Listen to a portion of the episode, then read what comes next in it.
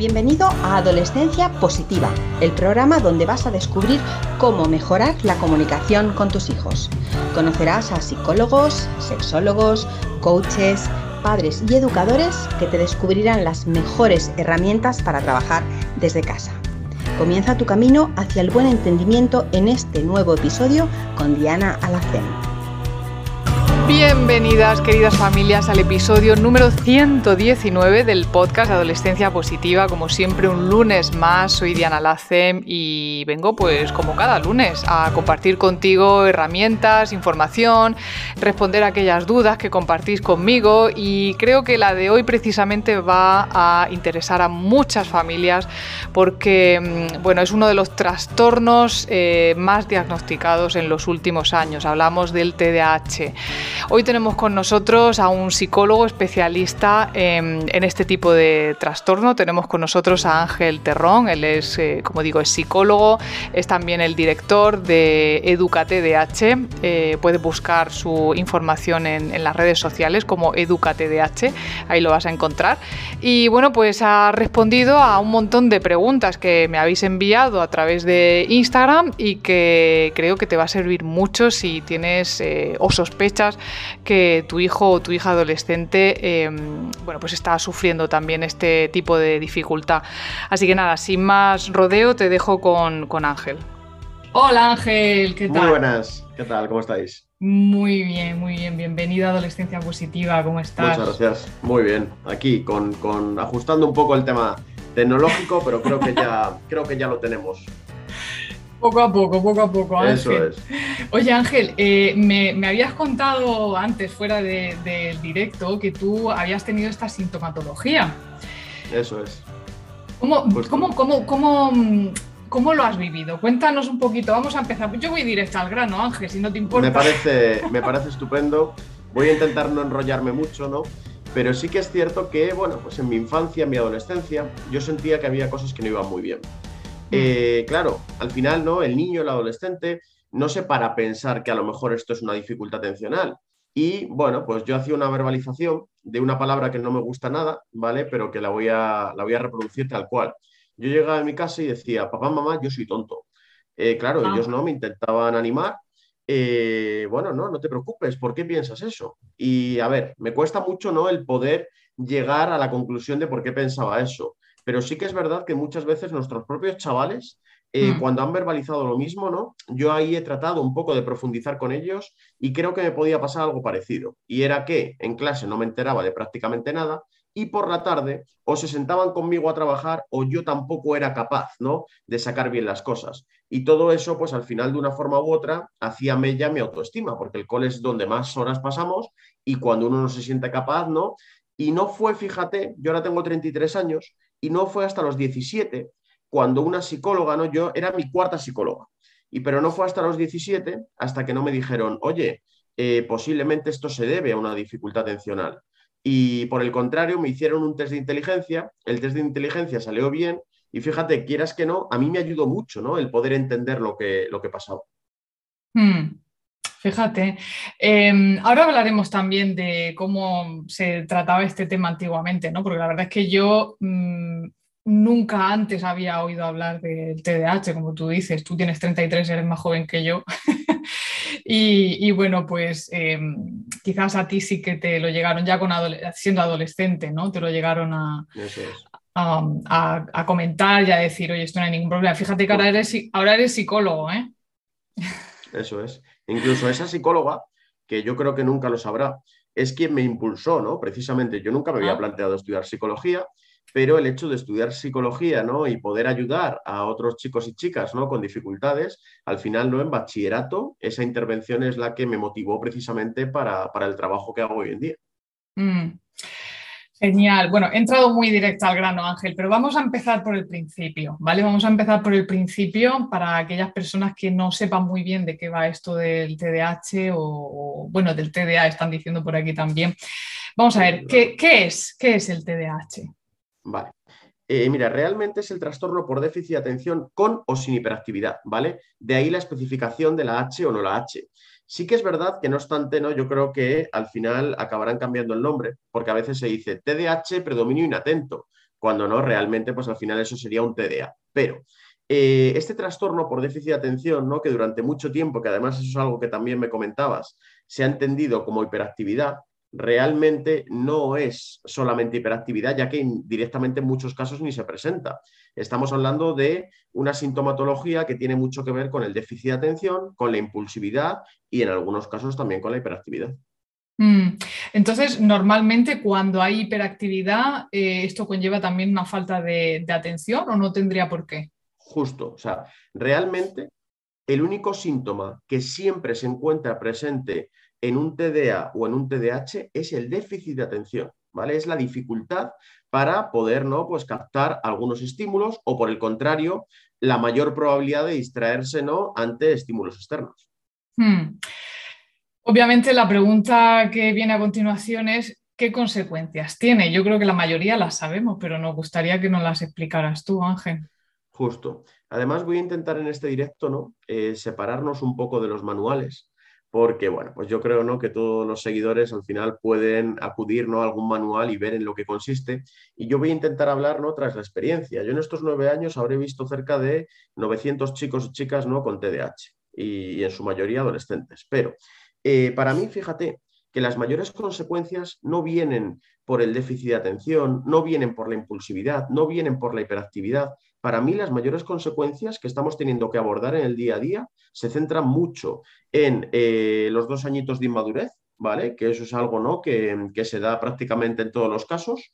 Por otro lado, también em, la dificultad ¿no? para la gestión de las emociones y especialmente en la baja autoestima. Y la baja autoestima, eh, como bien estamos comentando, es una consecuencia, ¿no? Y no es tanto una consecuencia directa del trastorno, sino es una consecuencia de el trato que le damos ¿no? desde el ámbito educativo, desde la sociedad, y entonces eso me parece que es algo bastante importante ¿no? de, resaltar. Absolutamente. Además, em, creo que se hace más patente, puedes, corrígeme si me equivoco, en la adolescencia, ya que, bueno, los niños cuando todavía son muy niños, pues, bueno, no están tan pendientes de esas cosas, ¿no? Solo están pendientes de, jugar, eh, de pasárselo bien, de aprender cosas, pero es verdad que cuando entramos en la adolescencia, donde los juicios eh, son inevitables en esta etapa, el estar mirando, observando, comparando con los compañeros, eh, parece que, se vuelve más, más cruel, ¿no? Este, esta sintomatología. Eh, ¿Cuáles son las, las causas eh, para que un chaval eh, tenga TDAH? Vale, esto es algo súper importante, ¿no? nosotros nos dedicamos mucho a trabajar con las familias y hay familias que te vienen realmente afectadas y que te dicen, yo creo que esto es por mi culpa, ¿no? Yo creo que esto es por pautas educativas. que a lo mejor llevamos a cabo ¿no? de manera errónea en el ámbito familiar. Y yo siempre digo lo mismo, no, ¿Vale? O sea, el TDAH no está provocado por pautas familiares. Obviamente, las pautas familiares pueden ayudar a la mejora eh, o, por el contrario, ¿no? a que el TDAH no se vaya desarrollando de una manera eficaz. Pero sobre todo, fíjate que la causa principal, al 70%, es, es, predominio genético. Yo siempre digo ¿no? que detrás de un niño o una niña con TDAH hay un padre o una madre con TDAH en un alto porcentaje. Mm, fíjate, y podríamos decir que, porque yo creo que hay ciertos grados de inquietud en los chavales, ¿no? ¿Hasta qué punto podemos decir, oye, es que mi hijo es inquieto o es que mi hijo es TDAH? ¿Hay algún momento en el que podamos diferenciar ¿no? esa inquietud que tienen los chavales de, un TDAH? Claro, esto es fundamental. Mira, una de las críticas principales que yo tengo a, ¿no? O sea, en definitiva, cómo hemos abordado el TDAH, es que creo que ha faltado mucho encuadre a lo largo de, los últimos años, ¿no? Bueno, realmente, precisamente en estos últimos años sí, sí se está haciendo, ¿no? Yo siempre digo lo mismo, esto no puede ser, o sea, no se puede diagnosticar solamente con el, por el criterio de un profesional que ve a tu hijo o a tu hija durante 20 minutos. Yo creo que la clave es hacer una correcta evaluación, una evaluación donde se estudian todos los procesos mentales, las funciones ejecutivas y al final se vea, ¿no? Si los índices es simplemente una sintomatología, ¿vale? Porque hay muchos chicos que a lo mejor tienen dificultades atencionales que no llegan a TDAH, pero como digo, hay niveles, o sea, es lo que antes me comentabas, ¿no? Entonces, si yo hago una evaluación precisa, yo puedo determinar si ese chaval tiene TDAH o si por el contrario solamente tiene dificultades atencionales, ¿no? Luego es verdad que el cuadro clínico, sobre todo cuando hablamos de, de la hiperactividad o la impulsividad, también es muy importante, pero siempre todo tiene que partir de una correcta evaluación. Yo soy muy crítico, ¿no? Cuando a lo mejor alguna familia me cuenta y me dice, oye, hemos acudido a una consulta, eh, el neurólogo ha estado hablando con nosotros y al final salimos con un diagnóstico de TDAH. Digo, no, eso no puede ser, o sea, se precisa una evaluación. Mm, ¿Y cómo nos puedes dar alguna idea de más o menos cómo es esa evaluación? Bueno, justo, claro. un poco mm, superficialmente, pero bueno, por tener una idea. Claro. Sí, al final en esa evaluación, ¿no? Eh, esa evaluación se centra mucho en poder estudiar las funciones ejecutivas, ¿vale? Tales como eh, organización, gestión del tiempo, planificación y también en los procesos mentales de eh, inteligencia, memoria y atención. ¿Vale? Entonces, se pasan una serie de pruebas contrastadas para poder determinar el estado de la inteligencia, la memoria y especialmente la atención. Y cuando los índices ¿vale? no llegan al percentil adecuado, pues entonces ahí se entiende que hay una sospecha de déficit de atención. Una vez que ya he hecho una evaluación precisa, con esa evaluación se acude al neurólogo y ahí el neurólogo sí tiene unos criterios objetivos para poder revisar y decir, oye, esta sospecha de TDAH la puedo confirmar. Y es ahí donde se emite el diagnóstico oficial, ¿vale? Si se hicieran bien las cosas, estos serían los caminos que habría que hacer. Claro, em, aquí nos, podemos un poco asustar todos en el sentido de que sabemos que los adolescentes tienden en general a prestar poca atención, especialmente a los padres y sobre todo a las madres. ya está comprobado, el otro día salió además un artículo que decía que los adolescentes a partir de los 13 años no escuchaban la voz de su madre. lo he escuchado, eso Entonces, eh, ¿en qué momento? O sea, ¿en qué momento nos tenemos que preocupar? ¿no? Porque si yo veo que mi hijo es que, es que no me presta, a ver, yo misma en casa tengo que repetir las cosas una y otra vez. Eh, eh, tengo una hija, por ejemplo, que es más lenta para realizar las cosas, otro que es más veloz. ¿En, qué momento me tengo que empezar a, preocupar, Ángel? Claro, tenemos que estar tranquilos, ¿no? Porque, como he dicho, eh, en, un momento de duda, ¿vale? Lo correcto sería incluso poder hablar con el propio colegio y decirle, oye, eh, estaría bien, ¿no? Poderle evaluar. Ese sería el punto número uno. Y el punto número dos, y esto también ¿no? es un aviso eh, positivo, ¿no? empático para los docentes, al final yo siempre considero que los mayores criterios de sospecha tienen que venir desde el cole. Ojo, los adolescentes al final tienen tantos estímulos que es normal, ¿no? Que vayan perdiendo la atención y que se vayan de un lado para otro. Eso pasa en general. Pero como digo, ¿no? Eh, hay determinados criterios de sospecha, ¿no? Pues si yo al final veo que mi alumno en clase prácticamente no es capaz de seguir las explicaciones, que él mismo se está frustrando, ¿no? Por eso que le ocurre, entonces ahí a lo mejor tengo que saltar la voz de alarma ¿no? y decir a la familia, oye, quizás sería correcto el poderle evaluar e incluso sería conveniente, también lo digo ¿no? por un tema económico, sería mm. conveniente que esas evaluaciones la pudieran realizar departamentos de orientación, ¿vale? En muchos casos los hacen, pero hay colegios que tienen eh, pues los recursos ¿no? para poder evaluar, otros que no, y al final, bueno, pues es importante, ¿no? Porque las evaluaciones es un coste para las familias, ¿vale? Ciertamente cuantioso. Totalmente. Has mencionado la sobreestimulación de nuestros adolescentes. Eh, lo primero que me viene a la cabeza, obviamente, son las pantallas, ¿no? los móviles, las redes sociales. Mm, se dice, se oye, se escucha que las pantallas son grandes culpables del déficit de atención de nuestros adolescentes. ¿Realmente esto es así? Eh, mira, sobre todo las pantallas eh, son culpables, ¿vale? De eh, no saber enfocar bien la situación. Te voy a contar por qué, ¿vale? Y esto es un aviso muy importante para las familias. A veces nos llaman, ¿no? Eh, no me preguntes por qué, pero eh, ocurren varias cosas, ¿no? En primer lugar, quien nos llama principalmente en un 80% de primeras llamadas son las madres, ¿vale? Y en ocasiones, ¿vale? o madre o padre son un poco negacionistas del trastorno. Y a veces precisamente apelan a las pantallas y dicen, Ángel, mi hijo no puede tener TDAH porque mi hijo se sienta delante de la Play y es capaz de estar dos horas seguidas jugando. Y digo, no tiene nada que ver, ¿vale?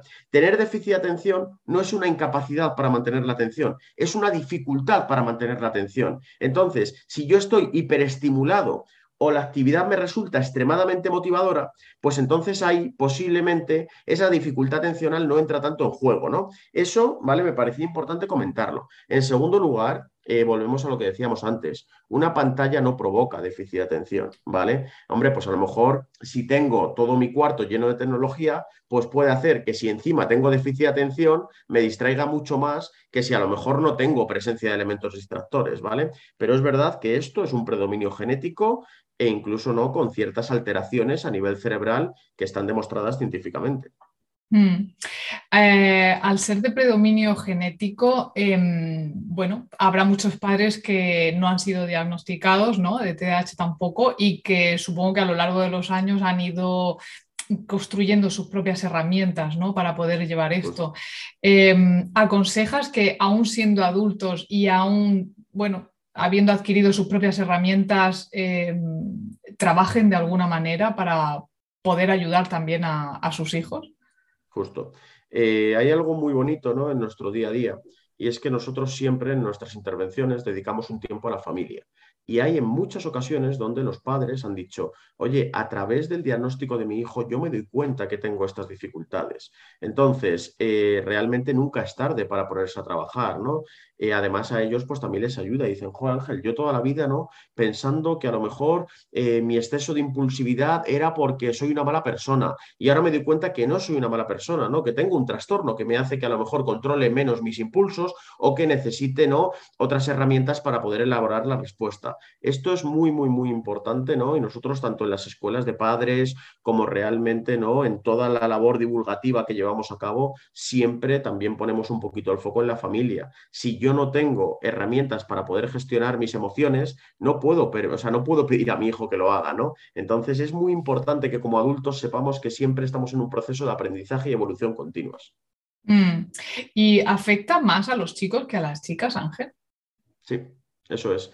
También ¿no? hay estudios que demuestran que en un mayor porcentaje los chicos tienen más, eh, bueno, pues más, predominio, ¿no? Sobre todo aquellos síntomas más hiperactivo-impulsivos, ¿vale? Precisamente esto también eh, ha hecho que tanto chicos como chicas, ¿no? Pero sobre todo chicas, en muchas ocasiones, ¿no? Cuando se pensaba que el TDAH solamente era hiperactividad, hubiera falta de diagnóstico, ¿no? Porque incluso nos pasaba a veces, hablábamos con profesores que decían, no, es que esta chica no es hiperactiva. Y digo, ya, es que a lo mejor lo que es es inatenta, ¿no? Entonces, sí afecta en mayor magnitud a los chicos que a las chicas, pero hay que tener mucho cuidado, sobre todo en dejar pasar aquellos chicos o chicas ¿no? inatentas que a lo mejor, claro, pues es normal, ¿no? En un cole, en un cole al final el chico o chica que peor se porta, pues es el que destaca y enseguida llamo al padre, al psicólogo y a veces cuando los síntomas son solamente inatentos, pues quizás no le dejo ahí. Pero ojo, ojo, ¿vale? Porque sobre todo en chicas hay mucho predominio inatento, ¿vale? Hay muchas chicas con TDA. Interesante, desde luego. Yo he escuchado muchas veces que, bueno, que el TDAH que no existe, que solo es una etiqueta que estamos poniendo a nuestros hijos, que no estamos llenos de etiquetas por todos lados. Eh, realmente, mm, realmente lo es, es una etiqueta. Vamos a ver. Eh, yo soy partidario, pero para todo, ¿eh? ¿vale? Para todo trastorno dentro de la psicología, yo soy partidario de centrarme más en la sintomatología. ¿Vale?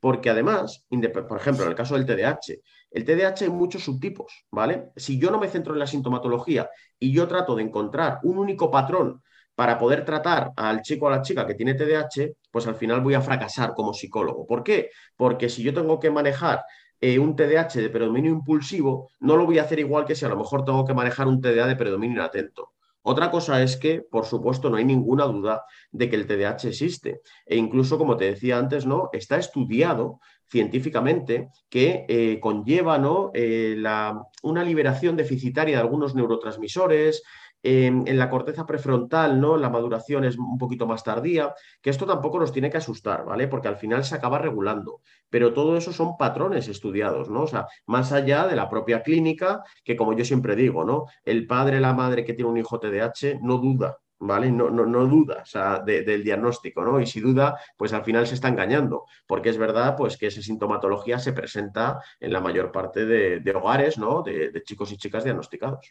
Mm. Entonces recomiendas que aunque no se hayan diagnosticado de pequeños, que aunque sean adolescentes, que, estemos pendientes, ¿no? Y que si hay que hacer un, diagnóstico se haga, ¿no? Imagino. justo, sí.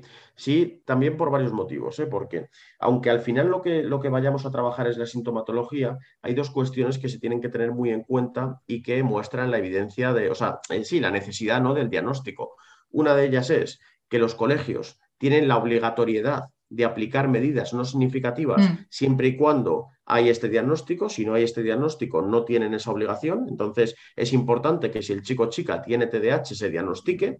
Y también, en segundo lugar, porque anímicamente a ellos el poder entender lo que les pasa también les ayuda. Lo que pasa es que hay que dar buenas explicaciones, ¿vale? O sea, que, que a veces queremos incluso, ¿no? Hay muchos padres y madres que con la mejor de sus intenciones nos dicen, bueno, mi hijo está medicado y yo a mi hijo le digo que se toma la pastillita mágica, ¿no? ¿Vale? O sea, los niños son muy listos, entonces hay que darles una explicación, hay que decirle, tú eres un chico totalmente capaz, ¿vale? Tú eres un chaval súper inteligente, pero tiendes un poquito más a distraerte y no pasa nada, pero vamos a encontrar los recursos, los mecanismos para que puedas ir mejorando, ¿no? O sea, todo eso cuando se enfoca bien eh, los chavales realmente lo aceptan y lo normalizan. El problema es cuando hay un oscurantismo, ¿no? Que nadie les dice nada y que dicen, no, Ángel, a mí me tiene que pasar algo gravísimo. ¿Cómo que te tiene que pasar algo gravísimo? Sí, sí, porque yo tomo pastillas, porque yo tengo psicólogo, porque yo voy a, otro médico, ¿no? Y entonces, o sea, yo siempre apostaré por el hecho de explicar a los chicos y, vamos, tanto niños como adolescentes, de una manera motivadora eh, lo que les pasa. Hmm. Algunas de las, bueno, de las adaptaciones que nosotros hacemos en, los institutos, ¿no? Pues, por ejemplo, que se sienten en primera fila para que atiendan bien al, profesor, que no se sienten atrás. Eh, los exámenes hay que hacérselos eh, quizás a lo mejor algunos con una letra un poco más grande o los ejercicios un poquito más separados unos de otros. Em, bueno, imagino que las adaptaciones según la asignatura también serán más o menos de una manera o de otra. Pero me ha llamado la, curiosidad una, mamá que, me preguntaba el otro día mm, si a un TDAH se le, puede expulsar de un instituto.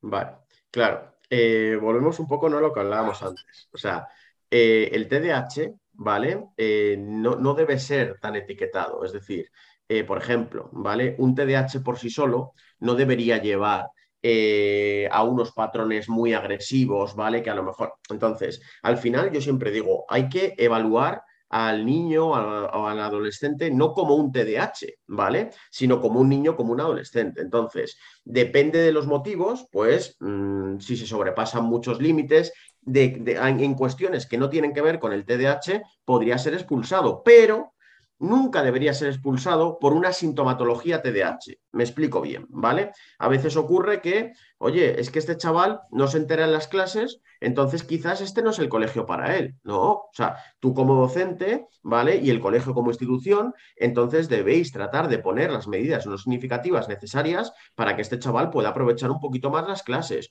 o, o también incluso en temas de impulsividad. Oye, es que el chico a veces se levanta, eh, habla, ¿vale? O sea, sin llegar a, problemas de comportamiento y dicen, es que eh, esto realmente no lo podemos abordar en el colegio. No, no, sí tenéis que abordar esto en el colegio. O sea, estamos hablando de sintomatología TDAH y la ley lo establece muy claro. Y la ley lo que dice es que cuando hay chicos o chicas con un diagnóstico de TDAH, es el colegio el que debe aplicar una serie de medidas de obligado cumplimiento. Tenemos que dejar por todos los lados, ¿eh? Pero yo, por ejemplo, soy orientador, cuatro años de un colegio, pero tenemos que dejar de extrapolar. ¿Vale? Yo, por ejemplo, a veces sí me encontraba, ¿no? Eh, en el día a día, o todavía me sigue pasando, ¿no? Cuando nos reunimos con colegios, que a veces todo se delega a la familia. No, hay muchas cosas que desde el aula tienen que hacer y viceversa, ¿vale? A veces también a mí como orientador me ocurría que me venían y me decían, no, es que quiero que mi hijo estudie más por las tardes. Y yo ya, pero es que eso al final es algo que hay que hacer desde casa, ¿no? Entonces, yo creo que todos tenemos que estar, ¿no? En nuestro papel y ser conscientes de lo que podemos ayudar, porque es un trastorno que trabajándolo bien, desde luego, no debe suponer eh, un freno, ¿no? En el, en el desarrollo.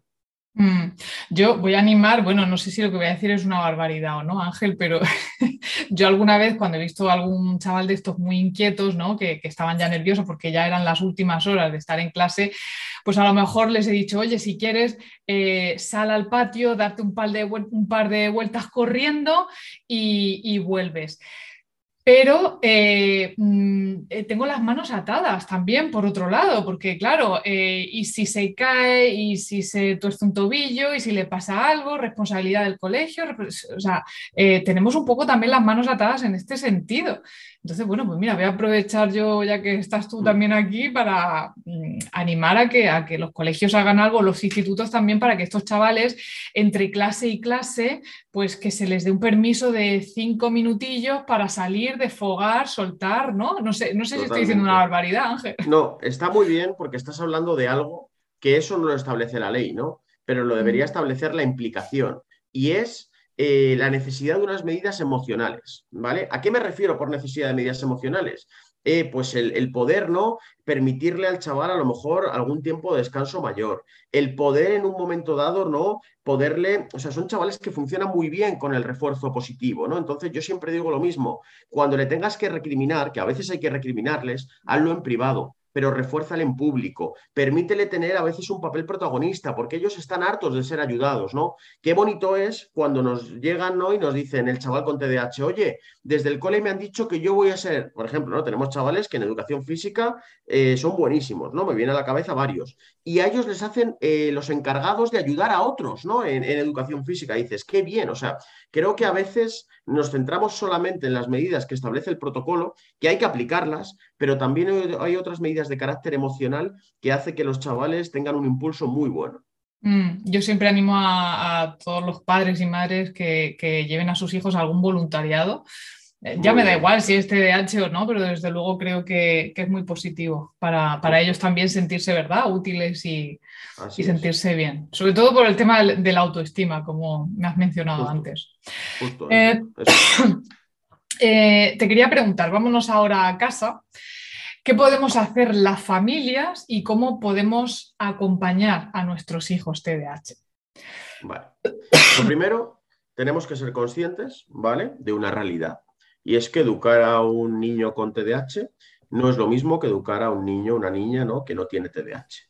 Y esto también lo digo porque a veces los padres, soy en general, ¿eh? con TDAH o sin TDAH, a veces sois muy duros con vosotros mismos, ¿vale? Eh, una vez que hemos llegado a este punto, sería también muy importante, y bueno, y asumiendo ¿no? que tenemos que tener una dosis extra de paciencia, por ejemplo, nuestros chicos funcionan muy bien con hábitos, con rutinas, ¿no? El papel de las autoinstrucciones, que ellos sepan bien ¿no? Eh, cómo poder ejecutar las acciones. Como también hablábamos anteriormente, este trastorno ¿no? conlleva dificultades en las funciones ejecutivas. Entonces, el irles dando herramientas, hábitos, rutinas, no poner solamente el foco en lo académico, que a veces no, nuestro, mira, yo tengo un taller con adolescentes y en una sesión me dijeron, en la mayoría dijeron, Ángel, mis padres me ven más como estudiante que como persona. Y es verdad, ¿no? Hablas con ellos y te dicen, jo, es que al final las cenas están totalmente monopolizadas por el estudio, qué has hecho y en clase, cómo has estudiado en casa, ¿no? Entonces, creo que tenemos, sobre todo con los TDAH, que quitar un poquito el foco de lo académico, que centrarnos mucho en el refuerzo positivo, que saber que las normas y límites también son importantes, trabajar los hábitos, las rutinas, las instrucciones, ¿vale? Hay que saber que al final los verdaderos líderes educativos son los padres. Y ese papel, ¿no? Pues hay que asumirlo, claro que sí. Totalmente. Claro, ¿qué pasa cuando ya nuestro tenemos un hijo grandote, ¿no? Voy a ponerte el caso, un hijo ya grandote, con cierto tamaño, eh, que se frustra, se, mm, no sabe ya dónde meterse, se pone incluso violento, vamos a decirlo, ¿no? Eh, ¿qué, podemos hacer los padres en ese momento cuando nos vemos ya desbordados, que, que no sabemos cómo actuar en esos momentos? Totalmente. Lo primero es saber que cuando un volcán está en erupción, ¿vale? Eh, tengo que dejar que, la cosa pase, ¿vale? A veces entramos demasiado y entramos demasiado rápido, ¿vale? También nos ocurre, chavales, que nos dicen, oye, yo le pido a mis padres un pequeño espacio y al final mis padres me persiguen hasta la habitación, ¿no? Yo eh, siempre les digo una cosa, ¿no? Que esto además eh, mi, mi compañero Alberto en una de las charlas que dimos lo puso como ejemplo. Dices, si tú ahora mismo te pones a agitar una Coca-Cola, nadie se va a atrever a abrirla en el momento, ¿no? Pues esto pasa lo mismo. O sea, en el momento en el que tengo un secuestro emocional quizás fruto de la impulsividad, tengo que dejar espacio. Y ya luego, posteriormente, ¿vale? Analizar con ellos qué es lo que ha ocurrido y ver si es necesario adoptar alguna serie de consecuencias o directamente nos vale con, con la reflexión. Pero es verdad que a veces yo creo que como desahogo más de los adultos, tratamos ¿no? de eh, resolver las cosas en el momento. Y un chaval impulsivo necesita su tiempo para poder canalizar ¿no? ese exceso de energía o, en ese caso, ¿no? esa impulsividad. Precisamente ¿no? para el exceso de energía, yo también siempre apoyo a que hagan actividades, ¿no? incluso actividades que a veces dan miedo. Yo digo, oye, apunta a tu hijo a fitboxing. No, hombre, entonces se va a volver más violento. No, o sea, muchas veces no. Muchas veces lo que tienen que hacer es canalizar ese exceso de energía. Y el deporte es una herramienta fundamental, claro. Totalmente de acuerdo contigo. Yo, eh, tú has hecho el símil de la botella de Coca-Cola, yo lo hago con el tren. Cuando el tren está pasando, no crucéis las vías, que os atropella. Tal cual. Bueno, em, te voy a poner otro caso. Em, casos de chavales que eh, se frustran tanto que llegan incluso a, decir es que soy tonto, soy tonto, a pegarse a lo mejor o a darse contra la pared, es que soy tonto, se frustran de tal manera. ¿Qué hacemos los padres en ese momento, Ángel? Ahí lo primero que hay que hacer, como decía antes, ¿no? Es darme cuenta que sobre todo lo que está penalizando a mi hijo es su baja autoestima. ¿Vale? O sea, como digo, poner el foco que a veces, sobre todo en el caso de los TDAH, no siempre estamos poniendo el foco en el déficit de atención, en la impulsividad, en la hiperactividad, y nos olvidamos de la autoestima, ¿vale? Es verdad que esa autoestima a veces está condicionada, ¿no? Porque las cosas, por ejemplo, en el cole no van bien, pero es muy importante hacerle sentir capaz. Nosotros, por ejemplo, ¿no? Siempre hay una parte también de trabajo académico, y digo, mira, a mí el trabajo académico me importa más que porque saquen mejores notas, que las notas las van a acabar sacando, me importa mucho más el hecho de que ellos se sientan capaces. Y a veces ni los docentes, ni los psicólogos, ni la familia nos encargamos de hacer sentir al chaval capaz, ¿no? Incluso cuando hablas con los padres, a veces te dicen, joder, Ángel, es que ¿cómo le voy a dar responsabilidades a mi hijo? Si mi hijo es mucho más inmaduro. Y digo, ya, pero es que entonces precisamente si yo a él ¿no? Le voy, mm, le voy metiendo en una burbuja, incluso a veces a hermanos más pequeños, le voy dando más responsabilidades, al final la autoestima cae en picado. O sea, es súper importante hacer sentir a los chavales que pueden y deben tener un desarrollo totalmente normal, porque en la práctica nosotros tras nueve años estamos viendo que de verdad es así. Mm. Voy a hacerte una última pregunta, Ángel, no quiero abusar de, tu tiempo. Mm, ¿Los adolescentes TDAH suelen ser sociables? ¿Son chavales sociables? Vale. El tema de las habilidades sociales es muy importante. Lo primero que tenemos que entender es que cuando hablamos de habilidades sociales, habitualmente solo pensamos en el hecho de establecer. ¿Vale? Entonces te dice una madre, un padre, no, no, si mi hijo es muy sociable, porque mi hijo cuando llega, pues eso, a un grupo ¿no? de, de otros chavales, él habla, ¿vale? Pero ahí no estamos hablando siempre de que tengan buenas habilidades sociales, es decir, las habilidades sociales hay que valorarlas en dos vías, ¿vale? Por un lado, en el hecho de establecer relaciones y por otro lado, en el hecho de mantener. Y generalmente nuestros TDAH, sobre todo aquellos ¿no? que tienen un predominio más impulsivo, suelen fallar un poquito más en el hecho de establecer. ¿Por qué? Porque esa impulsividad, pues por ejemplo, ¿no? cuando son niños, les hace que les cuesta aceptar las normas de un juego, cuando son adolescentes a veces son un poquito más intensos, ¿no? Y eso hay que también ayudarles a trabajar esas habilidades porque sí puede pasar factura a nivel social. Mm. ¿Alguna píldora para trabajar esas habilidades, ya que estamos? Pues mira, yo siempre, ¿vale? Digo que las habilidades, como mejor se trabaja es en grupo. Y me da igual que sea deportes de grupo. Nosotros, por ejemplo, potenciamos mucho, ¿no? Tenemos un taller de teatro, tenemos otro de inteligencia emocional y habilidades sociales, pero incluso no hace falta que sea a través de la psicología. Grupos scout. Eh, o, sea, no, o al final yo creo que las habilidades sociales eh, pues sí, en terapia se pueden trabajar, pero sobre todo es importante ver cómo otros chavales se relacionan en grupo y permitirle que tengan varias esferas, porque incluso a veces volvemos un poco a lo de poner el foco en lo académico, a veces nos llegan los chavales y dicen, es que yo en mi clase no soy aceptado y no tengo otra actividad. En mi urbanización no salgo con nadie, eh, mis padres no me han apuntado a ningún sitio, ¿no? Y dices, bueno, pues vamos a intentar también, ¿no? Extrapolar y que no solamente tengan ese foco, ¿no? Eh, del cole donde ellos se relacionan socialmente, sino tratar de dar grupos. Yo creo que eso es importante, que los chavales vivan experiencia, que los chavales compartan, ¿no? Actividades con otros iguales. Eso es fundamental. Mm, qué bien, Ángel.